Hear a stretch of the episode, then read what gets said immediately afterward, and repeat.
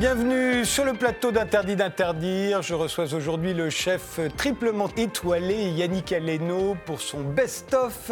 La journaliste Denise Bombardier qui publie ses mémoires, Une vie sans peur et sans regret.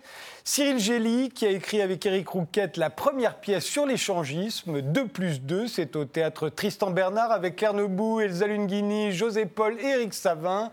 Et enfin le physicien Alexei Greenbaum pour son essai Les robots et le mal. Mais d'abord, quel est le style de notre époque? Nous avons demandé à nos invités de répondre par une image. Et commençons par la vôtre, Alexei Greenbaum, puisque vous en parlez dans votre livre. Elle avait fait la couverture de The Economist, hein, si je me souviens. Il y a une dizaine d'années. Il y a une dizaine d'années. Alors, Adam et Ève, c'est la métaphore de la condition humaine, et cette condition humaine, elle n'est pas comme, comme dans le mythe biblique. Vous voyez, Ève donne à consommer non pas une pomme, d'ailleurs il a une pomme naturelle qui n'est pas du tout contente, elle est jalouse parce qu'elle a été remplacée par une pomme Apple euh, et donc cet iPhone et la musique qui en sort. Comment change la condition humaine avec ces machines? Et puis euh, la question du bien et du mal, la grande question qui est dans le mythe biblique, comment pouvons-nous la poser aujourd'hui dans le monde où il y a pas que les hommes et les femmes, mais aussi ces machines, ces êtres numériques. C'est intéressant parce qu'on se demande, on a souvent dit que la pomme d'Apple était la pomme croquée par euh, Alan Turing pour se suicider. Euh, en fait, ça pourrait être la pomme d'Adam et Ève. La pomme d'Adam et Ève, et puis euh, c'est aussi la réalisation de la mortalité. Donc, quelle vie, pas seulement quelle mort, mais surtout quelle vie en présence de ces objets. C'est le sujet du livre. C'est le sujet du livre dont on parlera tout à l'heure. Vous, Denise Bombardier, vous avez demandé l'image d'Atrans. Oui. Euh, alors en voici un, magnifique. Pourquoi un Parce que je pense qu'on euh, a beau avoir des gilets jaunes chez vous et des gens qui revendiquent, qui veulent changer la politique, mais en fait, euh, le mouvement trans qui, qui, existe maintenant, je pense que là, on arrive à un moment de l'histoire humaine où il y a des gens qui veulent remettre en question le genre, quoi, hein, des hommes et des femmes. Donc je pense que c'est extrêmement profond et je pense aussi que la façon dont, ça s'est présenté, ça, ça, a comme réaction de rendre les gens, les gens non plus, ils sont complètement démunis vis-à-vis -vis ce phénomène-là. Et on le sent bien, les gens sont inquiets parce que jamais l'imagination a été suffisamment grande, je parle en général dans la population, pour penser qu'un jour, on arriverait à dire, eh bien, écoutez, euh, les, hommes et les femmes, euh, ça, c'est terminé. Et euh, il y a aussi le non, c'est de dégenrer la nature humaine. Je pense que Au Canada, je crois que c'est l'association des femmes. Ah, au Québec, au Québec. la, présidente de la Fédération des femmes du Québec c'est un trans. C'est un trans, mais attends, attendez, c'est pas un transsexuel. C'est quelqu'un qui a tout son, tout son service, son service trois pièces parfait et sous sa robe, quoi. Alors donc, vous voyez un peu là, on est d'ailleurs, ça très très mal perçu. Ça, les gens sont tellement, enfin, ça traumatise. Ça complique, ça complique la vie. C'est comme les, c'est comme l'individu numérique dont on parlera tout à l'heure. Yannick Aleno, votre image, la voici. Bah oui, elles sont euh, aussi terrifiques on peut parler, pardon, de, de, de, vous taper le moral. Mais enfin, c'est vrai que c'est symptomatique de l'époque d'aujourd'hui et je crois que c'est vers cela qu'il va En même temps, ces cheminées là, datent d'il y a très très longtemps. Hein. on pourrait dire même que ça s'est plutôt amélioré, non? Oui, ça s'est plutôt amélioré, tant mieux. D'ailleurs, je voyage pas mal et c'est vrai que pour vous dire que la France a une chance fantastique et une carte à jouer extraordinaire pour produire euh, des, des, des produits alimentaires de, de, très bonne qualité non pollués comparé à la Chine qui est, carrément euh, aujourd'hui euh, surindustrialisée, charbonnée et autres, qui eux n'ont pas d'autre choix que de consommer des produits extrêmement pollués. Donc euh, je pense qu'on doit tous évidemment se battre contre cela et les chefs en sont évidemment un porte-parole important. Cyril Gély, mhm. voici votre image à vous. Ouais. Ça, c'est le style de notre époque. Ouais. En tout cas, celle que, le style que j'aimerais. C'est une photo que j'ai prise au Spitzberg il y a l'an dernier. C'est une tente hein, qu'on voit. C'est une tente, c'est une tente, et pour moi cette photo c'est le symbole du luxe absolu, c'est-à-dire euh, le, calme, le, silence, et surtout euh, me rappeler chaque jour qu'il faut savoir prendre son temps, chose que j'ai beaucoup de mal à faire en fait. Et, là c'est l'absence totale de, densité de population. Hein, exactement, et je pense que le 21e siècle justement c'est tout le contraire avec ses, ses flux rapides, sa communication, les réseaux sociaux, et voilà, si on peut réussir à savoir prendre son temps, je pense pense que c'est une très très grande réussite. Au Maroc, ils disent vous avez les montres et nous avons le temps. Voilà, exactement. Et surtout que dedans, il y a un iPhone qui va sonner. bah, il risque pas parce que ça ne capte pas. Ah oui, mais c'est ça. eh bien, commençons.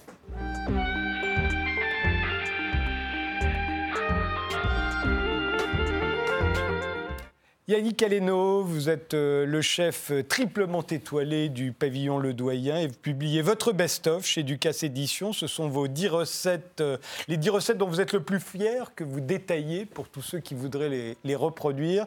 on peut vraiment y arriver aussi bien que vous grâce à ce livre? Alors oui, ce livre est extrêmement bien fait. C'est vrai qu'il il permet aux gens d'avoir, avec un pas à pas, trouver euh, quelques clés pour réussir. Oui, il y a euh, image par image. Hein, euh, Très pratique. alors, ça commence avec l'avocat. Redites-moi le, nom parce qu'il est très compliqué. Un, un avocat qui a mûri sur son arbre pendant 18 mois, donc c'est une, croissance très longue. c'est des gros avocats comme ça. Et, donc, on, le sert avec un, des feuilles de céleri fermentées, une extraction. C'est euh, alors voilà, c'est l'extraction qui m'intéressait là-dedans, puisque vous êtes le père de l'extraction. Hein. Oui. Bah, alors qu'est-ce que c'est qu'une extraction? Parce que le fondement de la cuisine française, et vous le rappelez souvent, ce sont les sauces. C'est ça qui fait le sel de notre gastronomie. Et vous, vous remplacez les sauces par des extractions? Non, j'ai complété quelque, par quelques feuillets euh, les sauces d'avant. Et en fait, il faut savoir que la sauce, c'est un peu le verbe de la cuisine française. C'est ce qui permet aux aliments de, se parler, de faire les liens. Donc on ah. peut euh, conjuguer la sauce au passé, au présent ou au futur. Et c'est ce qu'on a essayé de faire avec les sauces modernes, à savoir euh, d'essayer de, comprendre comment on pouvait amener à la gastronomie française quelque chose de nouveau à travers ces sauces. Mais c'est quoi une extraction? Alors c'est assez simple à comprendre quand on l'explique euh, avec des mots euh, hyper choisis. C'est la cuisson à la juste température des éléments que l'on va traiter. C'est-à-dire un céleri par exemple va cuire 83 degrés pendant 12 heures, donc il va rendre un exudat de l'eau. Et cette eau, il faut la concentrer. Par le passé, on mettait la casserole sur le feu.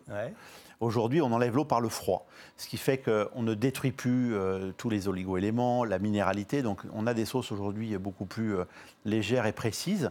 Et une fois qu'on a 400, 500 extractions, c'est ça l'extraction. On, mélange. pour faire la, construction de nos sauces. Voilà, c'est un peu ce que j'ai essayé de travailler pendant 5 ans. Est-ce que vous êtes imité? Est-ce qu'aujourd'hui d'autres grands chefs euh, font des extractions comme vous? Ouais, je crois que ça fait école. C'est plutôt. Euh, vous savez, on n'avait pas vraiment de solution dans la cuisine française à, des sauces froides, des sauces légères. L'été, on était un peu démunis sans nos sauces. On n'avait guère que la mayonnaise. Et comme je l'ai écrit dans un bouquin, euh, la mayonnaise, on peut tout faire dessus, sauf s'asseoir dessus. C'est quelque chose de formidable que l'on peut composer à l'infini, mais finalement, on se retrouvait avec quelque chose de lourd dans les assiettes. Donc, euh, l'idée était de traduire une nouvelle façon de faire les sauces et d'emmener la cuisine française vers un renouveau, on va dire, euh, important, puisque c'est notre identité. Sans les sauces, on n'existe plus. Parmi les dix recettes, il y a aussi celle de l'effeuillé de cabillaud, euh, vrai viroflet. Vrai viroflet, ce qui nous rappelle que vous êtes également l'un des pionniers du locavorisme euh, à Paris. Alors qu'est-ce que c'est que le locavorisme et pourquoi ce plat-là en est un bon, un bon représentant? Ben, Vous savez, la, le terroir parisien, c'est le nom que j'ai donné à ce, mouvement qu'on a sorti en 2006. C'était une façon aussi de prendre pour moi conscience qu'autour de chez nous, autour de nos villes, il y avait euh, des, petits producteurs de, produits extraordinaires, notamment l'épinard de Viroflay, à côté de Versailles. Et, on a travaillé très longtemps pour essayer de mailler en ce qui restait à Paris pendant, pendant un certain temps. Le locavorisme, ça consiste à aller chercher des produits à moins de 200 ou 250 km de chez soi. Ah, beaucoup, hein. moins, Même beaucoup moins. Enfin, quand vous voyez l'Orient Express dans le temps, c'est ce qui se passait. Ils n'avaient pas suffisamment de frigo, donc ils s'arrêtaient à chaque gare, ils prenaient des légumes et des choses. Ils faisaient déjà. Euh, enfin, on n'a rien inventé, si ce n'est qu'on a essayé de faire prendre conscience aux gens que euh, Paris et ses alentours avaient une richesse fantastique, euh, une culture fantastique de produits particuliers et qu'il fallait les remettre euh, au goût du jour et au, devant les yeux du public. Donc on peut pratiquer le locavorisme partout, pas seulement à Paris. Hein. Oui, Je pense que vous, vous, l'avez fait à Paris, et, notamment avec ce plat. Et vous dites également que le produit sans lequel vous ne pourriez pas cuisiner, c'est le sel. Et euh, vous dites que l'assaisonnement, c'est la base de tout. Et, pourtant, là, il y a énormément de gens qui pratiquent, qui, qui, veulent favoriser la cuisine sans sel, justement. On Alors, va remplacer le sel partout et n'importe quoi, par des épices, par... Non, il y a des solutions, notamment, prenez par exemple le céleri, qui est pour moi quelque chose d'important. Euh, vous le faites sécher, hein, laitue, et puis vous le râpez comme ça. Et c'est tellement minéralisé que ça, ça peut compenser le sel. Donc pour les gens qui ne peuvent pas en manger, évidemment, mais vous savez, comme sur chaque plat, deux petits grains de sel à la fin, il y a aussi cette texture particulière qui fait que le plat peut prendre son envolée avec ce simple détail. Vous faites euh, dans ce livre également un déloge du, guide euh, culinaire d'Auguste Escoffier, qu'il a écrit en 1901 ou 2, je crois. Il y a eu plusieurs, après il l'a modifié jusqu'en 1921. Et, vous dites qu'il faut absolument lire les 70 premières pages consacrées aux sauces. Pourquoi On n'a jamais rien ajouté depuis, euh, depuis Escoffier, à part les extractions. Les extractions, non, pas grand-chose en fait. Pas grand-chose. Il n'y a pas eu, même en pâtisserie, il n'y a pas eu de grande révolution faite euh, au XXe siècle, il faut quand même se le dire, parce qu'on a toujours travaillé la pâte à choux, le feuilletage, etc. Et ce n'est pas les contemporains qui l'ont inventé. Donc euh, le guide Escoffier a, eu le mérite de, de, classifier les choses. C'est un grand cuisinier, Escoffier. On, on, connaît le nom, mais on ne sait pas ce qu'il a fait. Le Ritz. Le, Ritz, c'est lui. Savoy à Londres. Savoy à Londres. Non, non, il a porté aussi grâce à ses sauces. Et puis dans toute l'Europe. La France. il a porté la France grâce aux sauces. Quand il arrivait en Russie à l'époque, il arrivait avec le beurre blanc. Il n'avait plus qu'à mettre du caviar dedans et ça faisait. Euh, mm. Et tout le monde criait au miracle. Donc c'est grâce à la sauce qu'on a conquis en fait le monde, euh, grâce à notre gastronomie. Et je pense qu'on a, quand on a commencé à, faire le procès de la sauce, on a perdu du terrain et ouvert la porte à la mondialisation, à la. Euh, l'époque où la sauce soja est arrivée dans nos assiettes, il n'y avait plus de filtres la sauce était, permettait d'accueillir comme ça. Oh, il y a eu le ketchup avant. Hein. Et le ketchup a été inventé par les Chinois, donc c'est pas quelque chose de nouveau. Une sauce fermentée d'ailleurs, que j'adore. Mais euh, et, euh, non, c'est quelque chose de super important. Tout est sauce, en fait, traversalement dans notre cuisine, jusqu'au sorbet. Euh, c'est une sauce anglaise. Les sauces sont bien vues au Québec, Oui, mon Dieu, oui, parce que de toute façon, les sauces, c'est les viandes grasses, parce que à cause du climat aussi. Hmm. On mangeait différemment, mais c'est sûr que les sauces avaient un rôle à jouer parce que c'était encore plus, plus nourrissant. Vous êtes, euh, une viande séchée, euh, une, viande, une viande simplement grillée, quand il fait moins 30, euh, hein, on a l'impression de manger une fève. Quoi. Vous avez modernisé la, charlotte aux pommes, la charlotte de pommes d'Escoffier d'ailleurs. Vous en avez fait une, une charlotte norvégienne moderne, aux poires, celle-ci, on la mm. voit, on la il y a tout là-dedans. Quand hein on croque, il y a le froid, le chaud, l'acide, ah le, sucré, un peu de sel. Hein, c'est en une cuillère, je trouve qu'on arrive à, travers ce plat à avoir quelque chose d'assez euh, remarquable. Et, alors, vous avez fait une recette à partir du bœuf euh, wagyu, on le prononce comme ça, vous l'appelez appelé le bœuf wagyu gunma, on va le voir ici. Qu'est-ce qu'il a de particulier, ce bœuf, euh, dont vous dites que vous avez été un des premiers à Paris à, le travailler? Qu'est-ce qu'il a de spécial par rapport à il Coûte cher. Il coûte cher. il coûte cher, mais c'est un, un bœuf particulier. Le wagyu, ça veut dire bœuf noir hein, du Japon.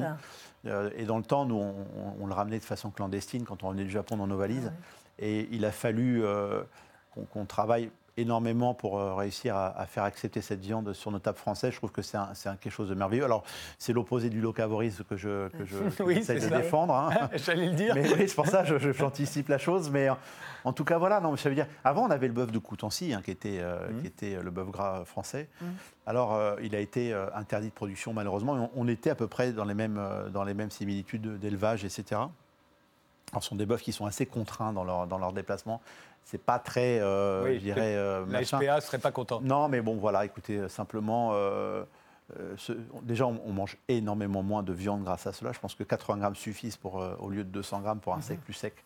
Donc, c'est aussi une façon de, peut-être équilibrer à nouveau son alimentation. Vous connaissez le bœuf wagyu Oui, oui. Aux États-Unis, dans les, dans les restaurants chics, euh, les gens, c'est très recherché. Ah, c'est une appellation très galvaudée. Hein. Il, y a, aussi beaucoup de, de faux wagyu. du wagyu. En, Bretagne, aujourd'hui, on fait du wagyu. Euh, voilà, l'original de Kobe avec sa tradition. Et je trouve qu'au Japon, ils ont encore cette notion de sacrifice de l'animal. Je trouve ça, euh, le, respect, la divinité. Ils ne vont pas tuer pour tuer. Ils font, ils font aussi très attention. Hein à, ce qu'ils font. Euh, et je pense que c'est aussi comme ça qu'on devrait euh, faire les choses. Ça s'appelle euh, le best-of. J'imagine que vous, vous, allez pouvoir en faire plusieurs des best-of, Yannick Aleno. Ouais, on, pourrait s'amuser, mais enfin, j'étais très content de faire cet ouvrage, cet ouvrage qui, qui, qui est extrêmement accessible aussi. C'est pas évident de se rendre accessible parfois quand on fait ce genre de cuisine, donc il faut essayer Oui, c'est ça. Maintenant, en fait, on peut le faire pas à pas, image par image, euh, suivre absolument tous les gestes. Euh, et à la fin, c'est peut-être aussi bon. Vous pensez que ça peut être aussi bon Oui, par n'importe qui Oui, bien sûr. Peut-être. La cuisine, c'est. Il faut, faut, mettre du détail et de l'attention, hein, et puis prendre le temps de le faire. On revient toujours au même. c'est chez Ducasse Éditions.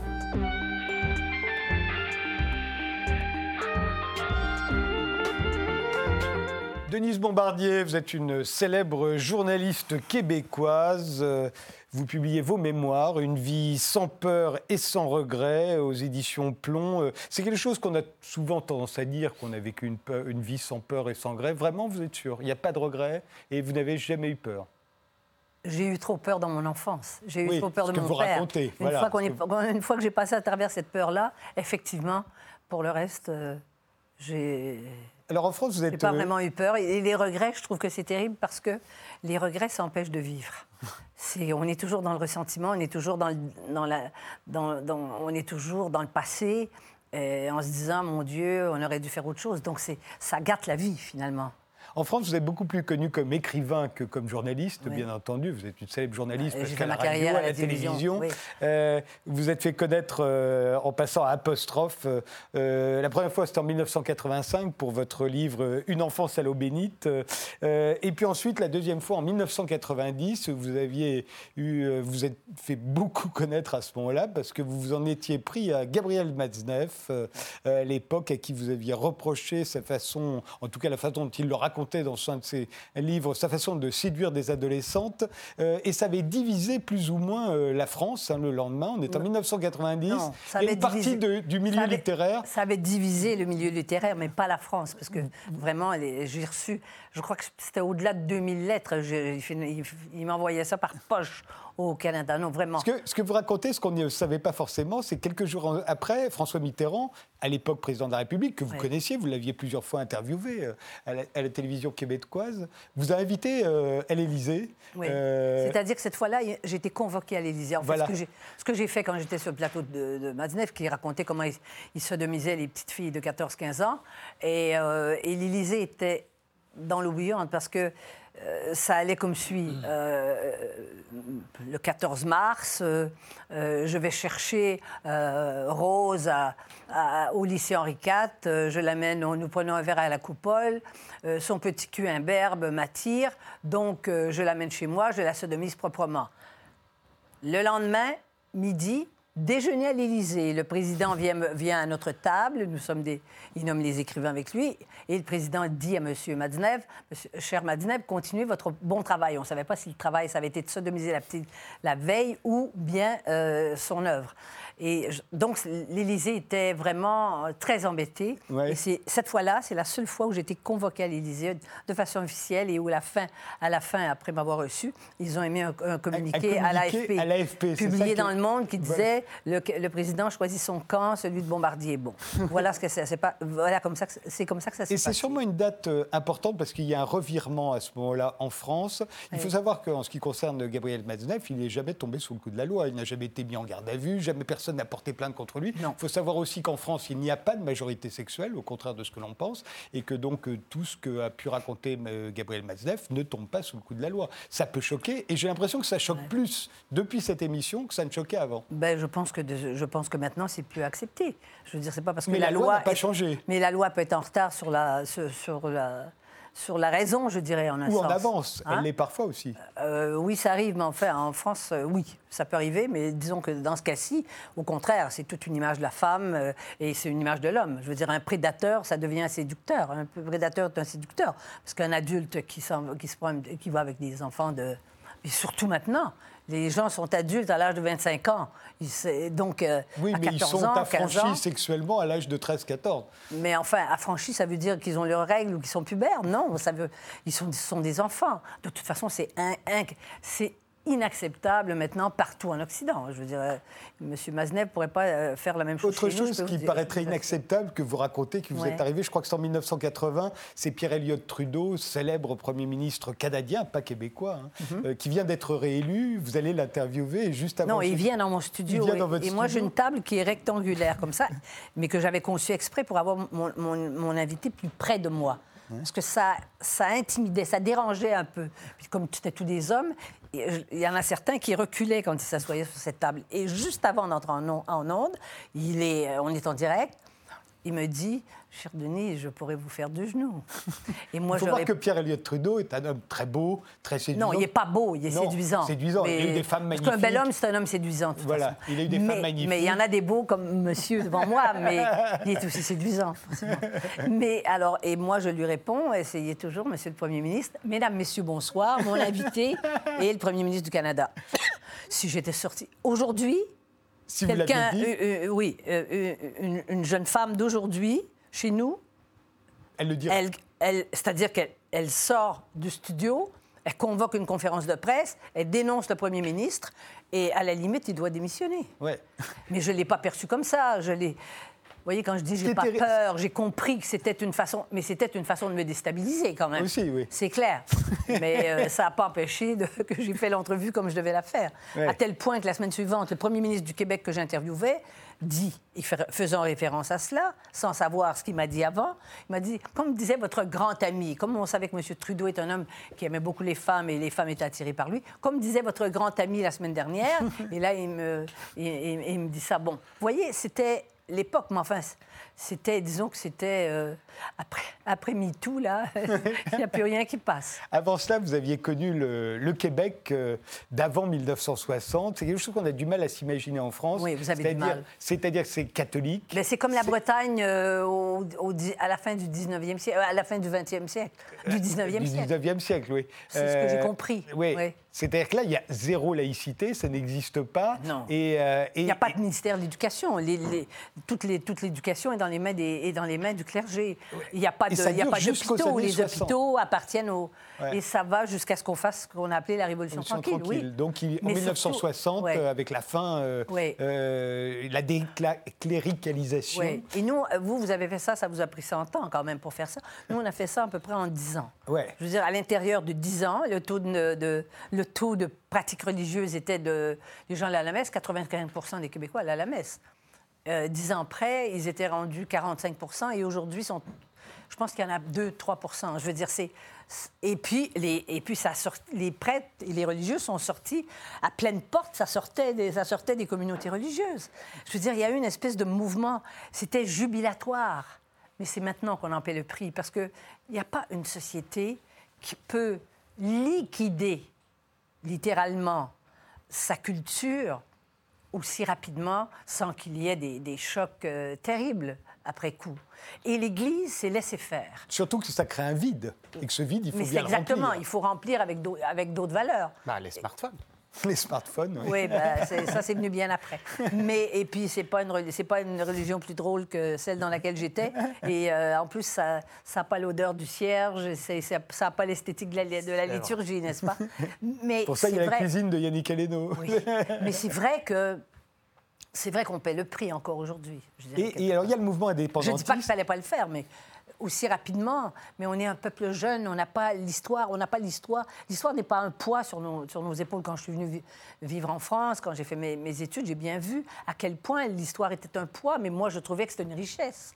Parce que chez nous, c'est, on n'a pas ce poids-là. C'est drôle, en vous écoutant, je, me rappelle quelque chose que vous écrivez dans ce livre, que j'ai découvert en le lisant. Vous avez été comédienne avant de devenir journaliste. Ah bah quand j'étais jeune, quand j'étais... Oui, parce que ma mère... même presque enfant. Hein, ah oui, parce que ma mère disait, moi, j'étais toujours derrière les colonnes. Quand il y avait une pièce à l'école, ils me mettaient derrière la colonne. Elle voulait que je sois devant.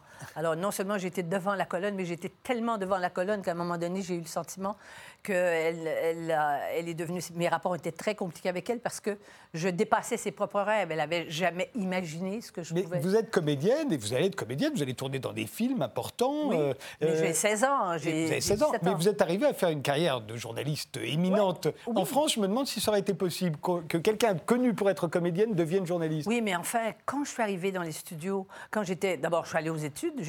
Parce que moi, j'ai laissé tomber mes études. Mon père ne voulait pas payer. Alors, mmh. c'était clair.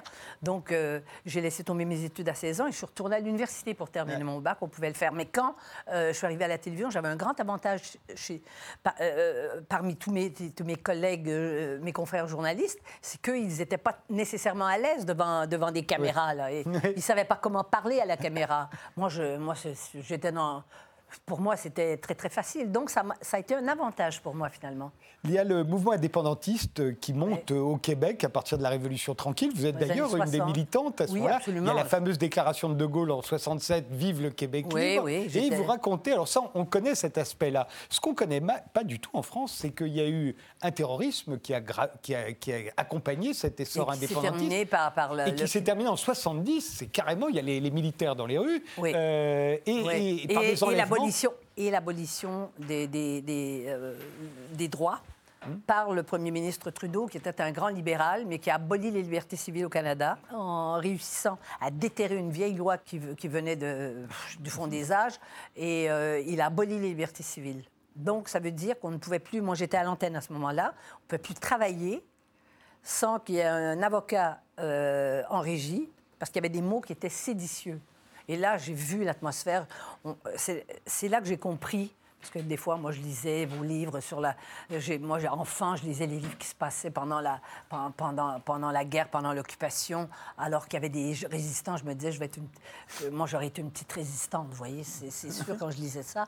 Mais je me suis rendu compte en voyant, en voyant mes collègues, simplement à Radio-Canada, il y avait des gens qui, une fois qu'ils avaient aboli les libertés civiles, qui avaient tellement peur que de perdre leur travail, de c'est là qu'on voit comment les gens peuvent, se, peuvent changer, changer tout à coup et, de se mettre dans le sens de là où ils pensent qu'ils sont les plus protégés. Mais il faut dire que c'était allé assez loin puisque les, terroristes. Euh, ah, ils ont assassiné. et celui qu'ils ont assassiné, par le plus grand des hasards, euh, euh, et c'était le début de, de, ma relation amoureuse avec le père de mon fils, c'était le cousin germain de mon père qui était ministre.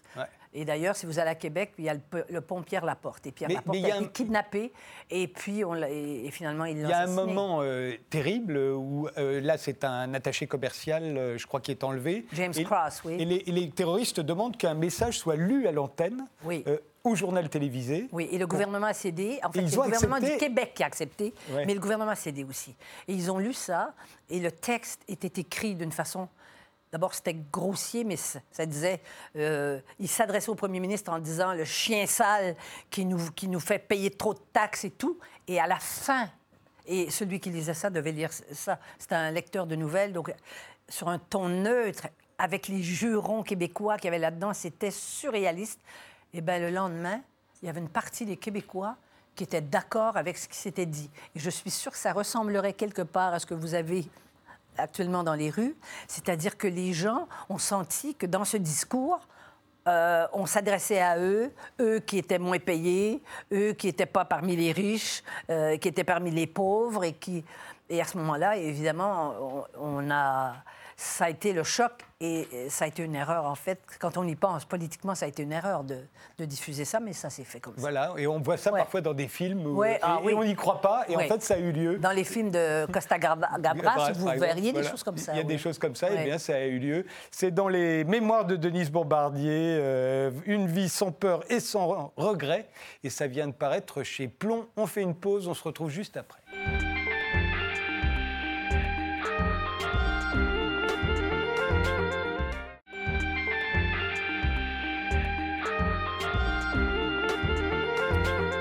Mes invités sont aujourd'hui Yannick Aleno pour son best-of, Denise Bombardier pour Une vie sans peur et sans regret, le physicien Alexei Greenbaum pour son essai Les robots et le mal, et Cyril Gély qui a écrit avec Éric Rouquette la première pièce sur l'échangisme. 2 plus 2, c'est au théâtre Tristan Bernard avec Claire Nebou, Elsa Lunghini, José Paul et Éric Savin. Euh, alors l'échangisme, euh, ça vous a semblé un bon point de départ pour écrire une pièce de théâtre Absolument. D'abord, il faut dire que c'est d'abord une pièce sur le couple. On y parle d'échangisme parce que ça va être le catalyseur, c'est ce qui va faire que tout d'un coup il va y avoir un affrontement sur scène parce que le théâtre c'est avant tout un affrontement. Mais quand on regarde un petit peu plus près, c'est une, pièce bien entendu sur le couple et sur comment réussir sa vie de couple lorsque évidemment après un certain temps l'épuisement peut, euh, peut, peut, peut, peut éloigner un homme et une femme. En même temps, vous savez bien que l'échangisme, euh, autant maintenant c'est rentré dans le vocabulaire, c'est pas pour autant rentré dans les mœurs. Euh, ça paraît toujours quand même quelque chose d'un peu choquant. Euh, c'est pas quelque chose dont, on, dont ceux qui le pratiquent, justement, euh, aimeraient à se vanter. Oui, mais parce qu'on met d'autres mots. On parle d'échangisme, on peut parler de soirées libertines, on peut parler de soirées coquines, on peut parler de, de, plein de soirées comme ça. Ça revient à peu près à la même chose, en définitive. Mais il faut bien dire une chose, c'est que cette pièce est avant tout une comédie. Justement, et, qu'on y rit beaucoup. Et, euh, c'est un peu l'intérêt euh, de la pièce. avant cela, vous avez écrit avec Eric Rouquette signé Dumas. Euh, vous avez écrit tout seul Diplomatie, deux pièces qui ont eu énormément de succès. elles sont devenues d'ailleurs toutes les deux des films, je crois bien. C'était une pièce grave. sur l'échangisme, vous auriez pu faire une pièce grave, vous ne l'avez pas fait parce que c'est pas sérieux à vos yeux? Non, parce que on a pensé que c'était plus intéressant et que le message passerait peut-être mieux en faisant rire. Ce serait moins subversif, peut-être. Qu'en faisant certainement, qu'en faisant pleurer. Et si jamais euh, vous vous en souvenez, Diplomatie et Signé de qui était effectivement de drame, en tout cas de pièces graves, on y riait aussi beaucoup. Oui, certes, mais là c'est vraiment une pièce qui veut faire rire. Là c'est une pièce où effectivement le public vient pour rire et je pars et je pense qu'il part euh, très content après avoir beaucoup ri. Voilà. Parce qu'on rit de soi-même, parce qu'on se retrouve même si on pratique pas l'échangisme. Encore une fois, ce n'est pas une pièce sur l'échangisme, c'est une pièce sur le couple. Et moi, j'ai été très surpris en l'ayant déjà vu pas mal de fois que les personnes qui viennent sont des personnes en couple, mais sont aussi des groupes d'amis à 4, à 5, à 6. Et c'est très drôle parce que on, se retrouve dans, le, dans les mots qui sont prononcés par Claire Nebout, Elsa, Eric ou, José Paul. L'impression qu'on peut avoir quand les gens parlent de l'échangisme et quand ils l'ont pratiqué, c'est qu'il s'agit d'un sport violent, quasiment une sorte de fight club sensuel. Euh, or, euh, dans vos personnages, euh, une fois à distance, quand ils en euh, on a l'impression que ça devient autre chose que ce qu'ils ont vécu. Mmh. Alors tous n'ont pas vécu l'échangisme, puisqu'il y a un couple qui pratique et l'autre non. Mais ce qui est intéressant... Euh... Enfin, c'est pas tout à fait le cas. Dans ceux qui ne pratiquent pas, il y en a une qui pratique quand même sans que son mari le sache. Voilà. c'est vrai qu'en plus, c'est dit assez vite dans la pièce, donc on peut en parler, c'est pas un problème. Mais en fait, l'échangisme, c'est vrai que euh, c'est un terme qui nous a, quand on a commencé à étudier un peu, parce qu'on s'est renseigné quand même, on n'écrit pas une pièce sur l'échangisme en, claquant des doigts, autant bien le faire. Et qu'on ne peut pas dire non plus qu'on le pratique, parce que ça se voilà. fait pas. Euh, Signé Dumas, on s'est beaucoup renseigné sur Alexandre Dumas, d'ailleurs, qui a écrit un magnifique dictionnaire de cuisine, euh, sur diplomatie aussi, qui était sur le général allemand qui reçoit l'ordre d'Hitler de faire exploser euh, Paris. Donc on essaie de se renseigner. Et ce qui nous a vraiment intéressé, c'est que tout le monde disait c'est un adultère consenti. Mmh. Et ça, on trouvait que c'était très intéressant. Encore une fois, euh, quel est le couple Comment le couple peut réussir? Mais avec une dimension de voyeurisme ou d'exhibitionnisme aussi à l'intérieur. Oui, oui. Parce qu'il ne s'agit pas seulement de consentir à un adultère. On est présent quand cet adultère a lieu. C'est là qu'est le problème. C'est là qu'est le problème. C'est plus facile d'avoir un amant euh, ou une maîtresse que moi, j'ai des, moi, j'ai des gens, je connais des gens qui ont pratiqué l'échangisme, mais ça s'est mal terminé, mhm. justement à cause de ça. Ils auraient dû simplement euh, se, voir. Euh, oui. Hein, voir l'autre. Son mari était vraiment mauvais. C'est difficile à gérer, disons. Non, c'est très difficile à gérer parce que c'est vrai que c'est souvent, alors on va pas faire des généralités, mais en tout cas dans la grande, dans, le, dans le, les plus nombreux cas, c'est l'homme qui le demande. Et en définitive, la femme accepte, on va dire, pour faire plaisir. Et euh, l'homme se rend vite compte que euh, parmi tous les autres hommes qui sont présents, c'est pas forcément le plus beau, c'est pas forcément le plus séduisant, c'est pas forcément celui qui a le meilleur euh, service, tout compris comme vous parliez, comme vous le disiez tout à l'heure. Et donc ça génère beaucoup de jalousie, de rancœur, d'aigreur. Et parfois, effectivement, c'est vrai, dans la plupart des cas, ça se termine pas forcément. D'autant plus que c'est pas forcément l'homme dans le couple qui en profite le plus, pour des raisons tout simplement physiques, qui font que les femmes peuvent en profiter davantage. Mhm. Elles ont plus de résistance que les hommes dans ce domaine. Euh, justement, on a l'impression que euh, vos personnages se mentent tous sur ce qu'ils font y compris euh, à eux-mêmes.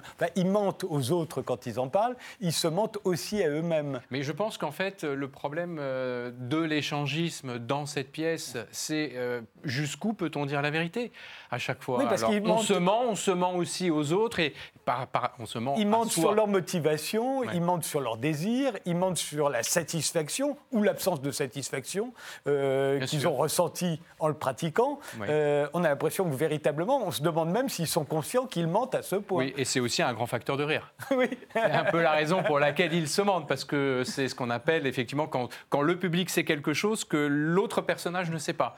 Et ça, c'est très drôle, parce que quand ça se percute, évidemment, euh, tout le monde est gagnant dans l'histoire. Alors justement, Cyril Joly, vous publiez également un roman qui s'appelle Le Prix, qui vient de paraître chez Albin Mitchell. Et, et ce roman, j'ai l'impression que vous auriez pu l'intituler 1 plus 1. Là, c'est pas 2 plus 2, c'est 1 mm. plus 1, puisqu'il s'agit d'un roman sur Otto Hahn, que doit bien connaître euh, Alexei Greenbaum. Greenbaum, qui, au moment où il va recevoir le prix Nobel en 1946, et que débarque à son hôtel Lisa, son ancienne collaboratrice, Lisa Meitner. Lise. Hein Lise, Mettner. pardonnez-moi. Oui, Lise, Mettner, avec qui il a travaillé pendant 30 ans. Euh, et, et, là, euh, alors qu'est-ce qui se passe? Pourquoi ça vous a euh, intéressé ah bah, Déjà, c'est incroyable que vous m'habitiez sur le plateau pour parler de deux choses aussi différentes l'une ben, de l'autre. Moi, je ne crois pas. J'ai l'impression que ça parle de la même chose, bizarrement. Ça parle, alors, ça parle pas tout à fait de la même chose, mais c'est cette seconde histoire du prix est une histoire vraie qui est complètement folle. C'est vrai qu'Otto Hahn est aujourd'hui un physicien mondialement connu. il est le père de la fission Bien nucléaire. on en parlait tout à l'heure avec Alexis avant l'entrée sur ce plateau. Il est, c'est lui qui a découvert la fission nucléaire en 38. Et il se trouve qu'il a travaillé pendant 30 ans avec une femme qui s'appelle Lise Mettner, qui est autrichienne, donc qui habitait à Berlin avec lui depuis 1907 et qui a dû fuir. Évidemment, on, peut en connaître les raisons avec l'avancée de Hitler et des lois euh, anti-juives en 38. Elle est juive, il Elle est juive, elle est autrichienne. Elle a perdu donc sa nationalité autrichienne qui la protégeait lors de l'Anschluss en, en mars 38. Et ce qui est très intéressant, c'est que peut-être trois mois après, Otto Hahn comprend, enfin, fait une découverte. En bombardant un, noyau d'uranium, euh, deux noyaux plus légers se, créent. Mais il ne comprend pas comment, la, raison pour laquelle il fait. Il ne comprend pas. Il, est chimiste, elle est physicienne. Mais il ne la comprend pas. Et il envoie ses résultats à Lise Mettner, qui, qui comprend instantanément le processus et qui va lui écrire une longue lettre. Et avec cette lettre, il va pouvoir publier un article dans Nature et il va le signer seul. Et donc Lise Mettner, lorsqu'on lui remet effectivement le prix Nobel en 1946, vient non pas pour le féliciter, mais pour régler ses comptes avec lui. En effet. Donc euh, c'est l'histoire qui est arrivée à d'autres femmes, hein, puisque elle était femme, en plus elle était juive. Dans l'Allemagne nazie, évidemment, c'était, euh, ça, compliquait encore les choses pour elle. Alors lui dit qu'effectivement, il n'a pas pu signer avec elle parce qu'elle était juive, etc. Hmm. Mais une autre femme qui est, j'allais dire connue, le mot est peut-être mal choisi, c'est euh, Rosaline Franklin, qu'Alexis doit connaître aussi, peut-être que vous la connaissez, c'est une jeune femme, c'est une Anglaise, qui a co-découvert la structure double hélice de l'ADN, et pourtant seul Watson écrit quand le Nobel. Donc euh, on voit bien, alors je ne dis pas que c'est systématique, mais il y a là en tout cas euh, beaucoup d'histoires à raconter, beaucoup d'histoires à, sortir de l'oubli, parce que moi, ce qui, ce qui m'a plu dans ce livre, c'est est-ce qu'on peut sortir Lise Mettner et d'autres femmes euh, de l'oubli lorsqu'on connaît une histoire pareille? Alors moi, ce qui m'a intéressé, c'est la façon qu'ils ont de se raconter les choses. S'ils ne se sont pas vus depuis huit ans, en fait, depuis toute la guerre. Elle est en Suède et, lui était en Allemagne. Euh, et on s'aperçoit, comme dans 2 plus 2, au fond, qu'ils se mentent beaucoup sur euh, leur motivation, mm. sur leurs désirs, sur leur satisfaction, sur leur frustration aussi, exactement comme les personnages de la pièce. Sauf que dans la pièce, c'est drôle, là, ça ne l'est pas, mais au fond, c'est la même opération que vous faites. Oui, ben encore une fois, c'est une structure dramatique qui fonctionne très bien. Et c'est dans le drame comme dans la comédie. Mais oui, si on arrive et qu'on met tout sur la table, ça ne peut pas marcher. Il faut à chaque fois entrer dans les personnages petit à petit, qui eux se connaissent bien, mais qui parfois, euh, on peut vivre avec un homme, on peut vivre avec une femme, sans forcément bien la connaître. Et je pense que c'est justement en découvrant petit à petit, au fil d'une pièce, au fil d'un livre, que toutes les personnes ne sont pas forcément toutes blanches, que toutes les personnes ne sont pas forcément toutes noires, et qu'on est tous un petit peu de l'un et de l'autre, qu'on peut réussir à, à tenir en haleine un spectateur ou un lecteur du début jusqu'à la fin. Mais ça peut aller plus loin parce qu'on se tient soi-même en haleine, euh, en l'occurrence, puisque les raisons pour lesquelles on fait les choses ne sont jamais totalement claires, y mm. compris pour nous-mêmes. Mm. Quelqu'un peut, peut, assez facilement nous désarçonner en nous disant Mais non, ça n'est pas pour ça que tu as fait ça. Rappelle-toi ce que tu m'as dit à ce moment-là, c'est bien la preuve que tu n'as pas fait ça pour la raison que tu penses. Et au fond, ça n'est jamais clair, y compris pour nous-mêmes. Mm. On est toujours partagé. Oui. Bah, Lise Mettner dit à un moment donné à Otto ce ne sont pas les gens qui changent, c'est leur version du passé. Oui, c'est ça. C'est vrai, c'est assez juste qu'elle dit, parce que quand on regarde dans son passé, on réinvente parfois un peu ce passé pour euh, se donner la, le bon rôle, pour, euh, pour, pour, voir les choses un peu autrement. Et c'est justement parce que l'un et l'autre ne sont pas d'accord sur ce qui s'est passé que le livre peut progresser jusqu'à euh, une révélation finale qui concerne les, les, les, deux protagonistes que sont Lise Mettner et Otto Hahn. On verra après pourquoi les machines font ce qu'elles font, mais Alexei... On va essayer. on va essayer, mais Alexei Greenbaum, vous qui êtes physicien, alors l'affaire Otto Tohan, Lise Mettner, c'est connu aujourd'hui que Lise Mettner. Oui, Lise Mettner, c'est un peu la Marie Curie pour en Autriche. ce que Sauf que Marie Curie, elle a eu deux prix Nobel. Oui, voilà, elle n'a pas eu son prix Nobel, mais elle, est connue. Elle est connue au moins pour les physiciens. Ils, reconnaissent l'apport de Lise Meitner. Bien sûr qu'elle n'a pas eu euh, euh, ce qui lui revenait naturellement. Euh, ce Nobel devait être partagé, normalement, au moins. Et puis aussi, Lise Meitner, c'est bon, un peu aussi comme Marie Curie, c'est un exemple de valeur aujourd'hui. c'est quelqu'un qui imitait, euh, pas seulement euh, pour la recherche euh, qu'elle menait, mais aussi sa façon de vivre, son intégrité. c'est vraiment quelqu'un qui, est devenu une figure de la science du XXe siècle et je l'admire beaucoup. Hein. Je me souviens, une fois à Vienne, je suis tombé par hasard sur la maison où il avait une plaque qui disait Lise Meitner vivait ici. C'était un émerveillement. Alors Lise Meitner, il faut dire qu'elle a travaillé aussi avec son neveu. Mmh. qui s'appelait Fritsch. Robert C'est ensemble qu'ils vont comprendre euh, la, division du, des noyaux. Peut-être que Fritsch se plaindrait qu'on ne dise pas que lui aussi il y est pour quelque chose dans la découverte euh, mmh. de la fission nucléaire. Mais Otto a co-découvert avec, euh, avec Fritz Strassmann, qui n'a même pas été nommé. Ils ont signé tous les deux l'article dans Nature et pourtant seul Otto Hahn a le Nobel aussi. Ouais. Et n'oublions pas que les Américains sont venus trouver Lise Meitner en 1943 à Stockholm pour qu'elle aille essayer de rejoindre le groupe de scientifiques pour le projet Manhattan.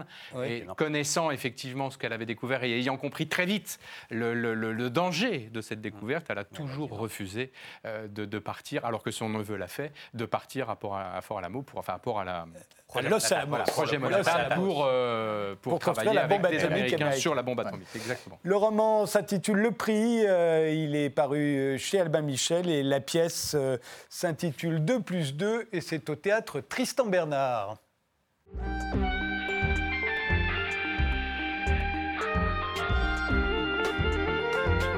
Alexei Greenbaum, euh, on l'a compris, vous êtes physicien, euh, vous travaillez euh, au commissariat à l'énergie à Saclay, mais c'est un essai philosophique que vous publiez chez Desclés de Brouwer, s'intitule Les robots et le mal, c'est sur les problèmes éthiques que nous posent les, machines numériques aujourd'hui. Est-ce que ce sont les mêmes problèmes que nous posent ces machines numériques que, nous, que nous sommes toujours posés au fond? Oui et non. Euh, je prends, on a beaucoup parlé des questions de genre, euh, des hommes et des femmes. Je prends un exemple. Il y a trois mois, Google a jeté à la poubelle une fonction d'un de ses logiciels. Un de ses logiciels complétait les phrases automatiquement. Hein. Un agent conversationnel qui vous proposait de finir la phrase pour vous. Et Google a dit Ah, il se trompe parfois, assez rarement quand même, sur l'utilisation de, des pronoms genrés, il ou elle, ou en anglais. Et qu'est-ce que Google a décidé? D'arrêter complètement d'utiliser les pronoms genrés. Donc vous voyez, il a jeté à la poubelle un pan de notre langue. Nous, nous disons il ou elle, mais pas le logiciel. Donc oui, le problème du genre, bah, c'est le nôtre aussi. Hein. Nous le connaissons, le problème. Mais vous voyez qu'il y a quelque chose d'étrange, de non humain dans ces façons de faire. En mars 2018, euh, vous revenez sur, euh, sur euh, ce qui s'est passé avec une, une voiture sans chauffeur de la marque Uber qui a renversé une femme en Arizona. La voiture qu'on vient de voir apparaître derrière moi n'est pas la voiture en question, mais c'est une voiture sans chauffeur. Et effectivement, vous dites, il va bien falloir à un moment se poser la question, on a déjà commencé à se la poser, qui est responsable de la mort de cette femme? Est-ce que c'est la machine elle-même, cette voiture sans chauffeur? Est-ce que c'est le propriétaire? Est-ce que c'est Uber?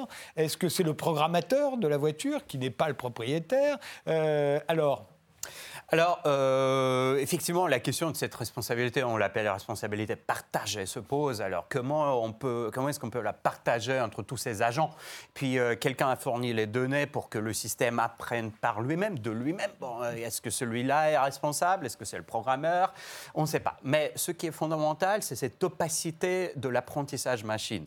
C'est-à-dire que derrière, même le programmeur, même celui qui a écrit le code, ne sait pas ne peut pas prédire, n'a pas prévu, n'a pas eu l'intention de lancer tel ou tel comportement. Il ne sait pas comment va se comporter son logiciel parce que l'apprentissage, et surtout ce qu'on appelle le deep learning, l'apprentissage profond, qui est très compliqué, à plusieurs couches, etc., il crée cette frontière d'opacité pour tous les humains, y compris les concepteurs. Comment peut-on être responsable dans cette situation où la connaissance est impossible Où pas seulement le propriétaire ne sait pas, parce que l'utilisateur ne sait pas comment fonctionne son smartphone, mais même le programmeur ne sait pas et ne peut pas savoir. Alors, comment peut-on penser cette notion de responsabilité et puis comment va évoluer la loi? Moi, je n'ai pas de réponse toute faite, mais j'ai quand même un élément de réponse qui me semble important et que j'ai appris dans les mythes, on en parlera peut-être tout à l'heure, que j'ai appris en essayant d'analyser les situations qui n'ont rien à voir avec les smartphones et les voitures autonomes c'est le rôle du hasard, c'est-à-dire dans certaines situations de choix moral, ce qui est fondamental pour une machine, c'est qu'elle-même ne devienne pas un agent moral, que le choix moral soit fait par un homme ou une femme, donc par un humain, par un être humain, et pas par un robot, parce que l'éthique, c'est une affaire humaine et pas une affaire des machines. Et donc le tirage au sort, finalement, cet instrument que je propose dans le livre, c'est un instrument qui permet à la machine, à un être fonctionnel qui n'est pas libre, hein, euh, ne décide pas d'elle-même, mais de se soustraire au champ du jugement moral, de ne pas devenir un agent moral. Donc c'est ça, à mon avis, l'enseignement principal de, cette réflexion que j'ai essayé de mener. C'est-à-dire qu'on devrait introduire dans, euh, dans les algorithmes au fond. On va en voir un, à quoi ça ressemble, un algorithme. Mmh. Là, vous voudriez que dans cet algorithme, on fasse rentrer du hasard euh, du tirage au sort, c'est-à-dire du hasard. Oh, je prends le même exemple que j'ai pris tout à l'heure, avec le choix de il, elle, les pronoms genrés. Donc, si la machine détecte, il faut mettre un seuil, si la machine détecte qu'il y a un conflit, qu'il y a une forte probabilité qu'il y ait un conflit, elle doit tirer au hasard et dire à l'utilisateur que il ou elle a été mis au hasard, a été vraiment Par exemple, la voiture, la, voiture, sans chauffeur. Voilà, la voiture par, par un moment, elle se dit qu'elle va, soit elle, écrase une dame, mm. soit elle, elle, écrase cinq personnes à droite. Euh, au lieu de se dire bah, il vaut mieux que j'écrase que se dirait n'importe quel problème de philosophie, euh, euh, il dirait bon, bah, il vaut mieux en écraser une que cinq. Voilà. Alors, effectivement, pour ces voitures, il y a des situations très très rares, vraiment pas fréquentes, où il n'y a pas de bon choix, où tous les choix sont mauvais. Donc les dilemmes comme ça sont impossibles à résoudre. Est-ce que vous allez tuer une personne ou trois personnes? Mais aucune métrique, aucune fonction de calcul ne peut remplacer là, euh, le, jugement. Donc, euh, comment faire dans ces cas-là? Euh, Bon, il y a plusieurs personnes qui proposent des solutions différentes. Moi, je dis, là, dans ce cas-là, puisqu'il est impossible de mettre une métrique, il n'y a pas de métrique bonne, il faut tirer au hasard. Est-ce que la, question se pose avec les GPS, avec Waze ou d'autres applications, avec les algorithmes qui fonctionnent sur Amazon Ceux-là ne peuvent pas nous faire du mal, a priori? Si, très souvent. Et, très souvent, ça n'est pas prévu par le concepteur. Ça, n'est même pas imaginé par le concepteur. Prenez euh, une analogie simple. Euh, l'automobile. L'automobile, il existe depuis euh, plus d'un siècle. Hein.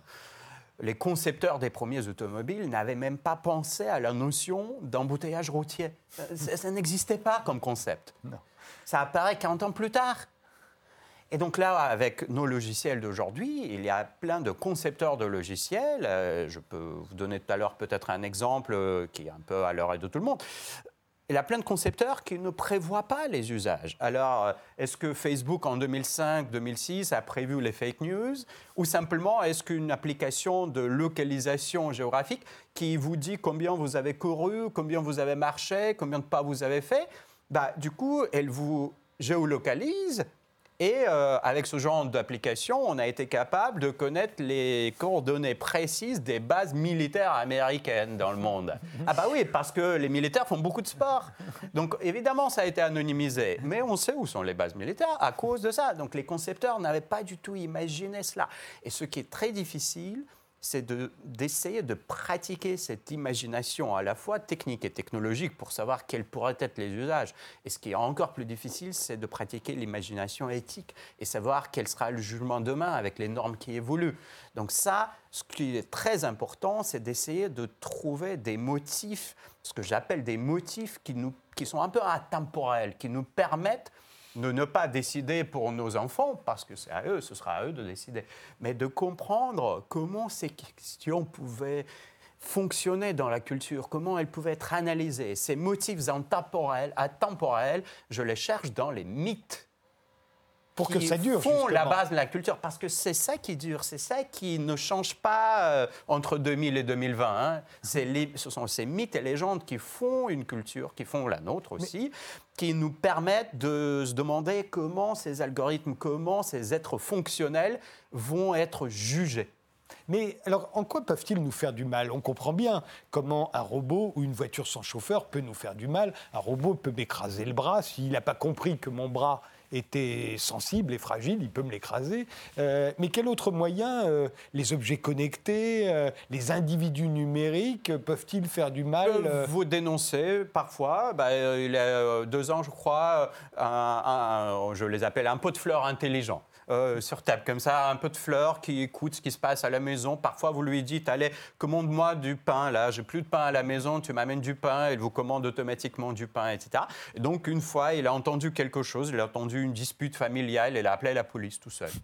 bon, la police est, On sait que est les, arrivée. les voilà. enceintes connectées telles qu'on vous les voit là, parfois euh, se révèlent, elles, elles- elles- elles- Oui. elles- elles diffusent ce qu'elles entendent Oui, donc, dans votre euh, appartement. voyez, C'est de la déloyauté. Il est impossible de prédire tous ces usages. hein. C'est. Pas le concepteur qui a codé pour cet usage-là. hein. Il a décidé tout seul. C'est un algorithme qui apprend tout seul. Et, et il y a plein de situations comme ça, avec les coordonnées GPS, avec euh, les agents conversationnels qui écoutent euh, et qui après parfois prennent des décisions, avec les robots qui entrent en contact physique, vous, l'avez dit, avec les voitures autonomes, avec tout un tas de logiciels. Il y aura toujours des usages imprévus. C'est pour ça que c'est complètement illusoire de penser qu'on fera des machines bonnes, des machines qui nous feront que du bien c'est exactement la même illusion que de penser que la machine, c'est satanique, c'est le mal.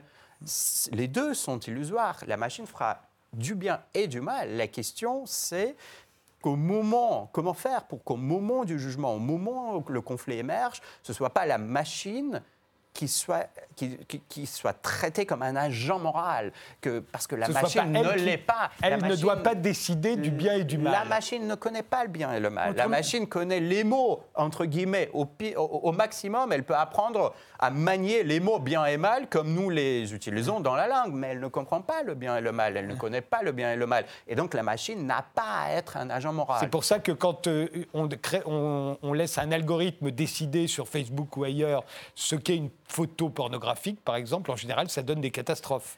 Parce Et- qu'elle est incapable de comprendre ce qu'est une photo pornographique et à la fin, elle censure des tableaux qui sont au Louvre. Absolument, absolument. Et quand on laisse un algorithme comme ça sur Facebook ou ailleurs euh, maximiser votre engagement pour que vous likez euh, le plus souvent possible, du coup, ça met beaucoup de fake news parce qu'on adore un peu les, les- les sujets dramatiques, on les like, et donc ça, ça continue à vous montrer des fake news, des fake news et des sujets dramatiques parce que ça maximise le taux de like. Vous voyez? Yannick Aleno, euh, dans des cuisines comme les vôtres, je dis les parce que vous avez beaucoup de restaurants, euh, il y a des objets connectés Euh, oui, il y a aujourd'hui les fours et autres qui se préprogramment, oui, bien sûr. oui. Donc vous êtes vous aussi, un jour ou l'autre, vous pouvez vous retourner contre votre machine. il y a peut-être quelqu'un qui peut surcuire le, le truc. non, mais il peut se, il peut se mettre. à- Qu'est-ce qu'il risque de lui arriver avec- Mais il va trop cuire. Oui, Voilà. mais ça, ça arrivait avant, contre. Ouais. Oui, même. trop. euh, Bah, moi, au moins, peut faire vos clients, au moins, prennent des photos tout le temps. hein. Tout le temps, Euh, oui. tout le temps, et bien sûr. Bah, et tout le puis, monde ces prend des photos vont tout de suite sur Instagram. ouais. Non, mais ça devient assez dramatique d'ailleurs. Moi, j'essaye d'éduquer un peu les gamins euh, qui rentrent dans nos cuisines à leur dire que l'éducation du goût, la mémoire du goût est plus intense que la mémoire visuelle. Ouais. Et euh, je leur pose toujours cette question. Je dis, rappelez-vous du plat de votre mère et quelles chaussures elle portait ce jour-là. Donc la réponse est toujours la même. C'est-à-dire qu'il y a, et je pense que cela euh, fera peut-être aussi euh, réfléchir euh, autrement et que tout ne, ne doit pas être, être qu'image, en tout cas dans nos, dans nos, En même temps, vu le succès des émissions euh, avec des chefs, où on juge des, des candidats alors qu'on ne sait pas du tout si leur cuisine est mangeable ou pas, on la juge à l'œil. Non, non, après, faire confiance au jury, je pense qu'ils sont là aussi, c'est des professionnels. Mais... Et aussi, quand même, il y a des sens, dont le goût, hein, qui ne sont pas faciles à imiter par les technologies numériques, vous voyez. Donc, euh, on peut fabriquer des images, on peut fabriquer de la parole, on ne peut pas fabriquer vraiment du goût euh, par un iPhone, un Non, smartphone. un et donc là, et là, heureusement, et heureusement, et, et donc ça, il y a vraiment des sens qui caractérisent la perception humaine qui ne sont pas encore facilement imitables par les machines.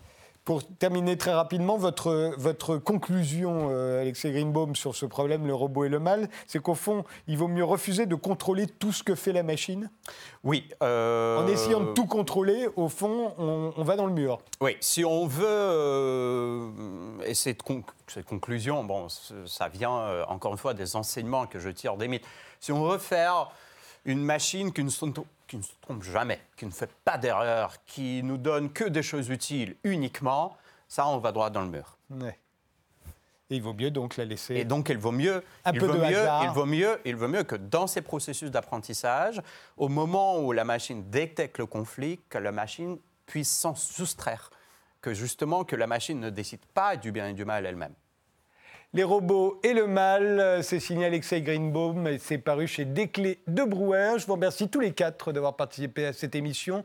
Le best-of de Yannick Aleno, c'est chez Ducasse Édition. Une vie sans peur et sans regret de Denise Bombardier, c'est chez Plomb.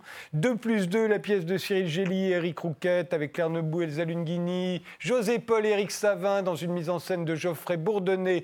C'est au théâtre Tristan Bernard et le prix, le roman de Cyril Gély sur Ottoane, Élise Mettner, c'est chez Albin Michel. Merci de nous avoir suivis. Rendez-vous au prochain numéro.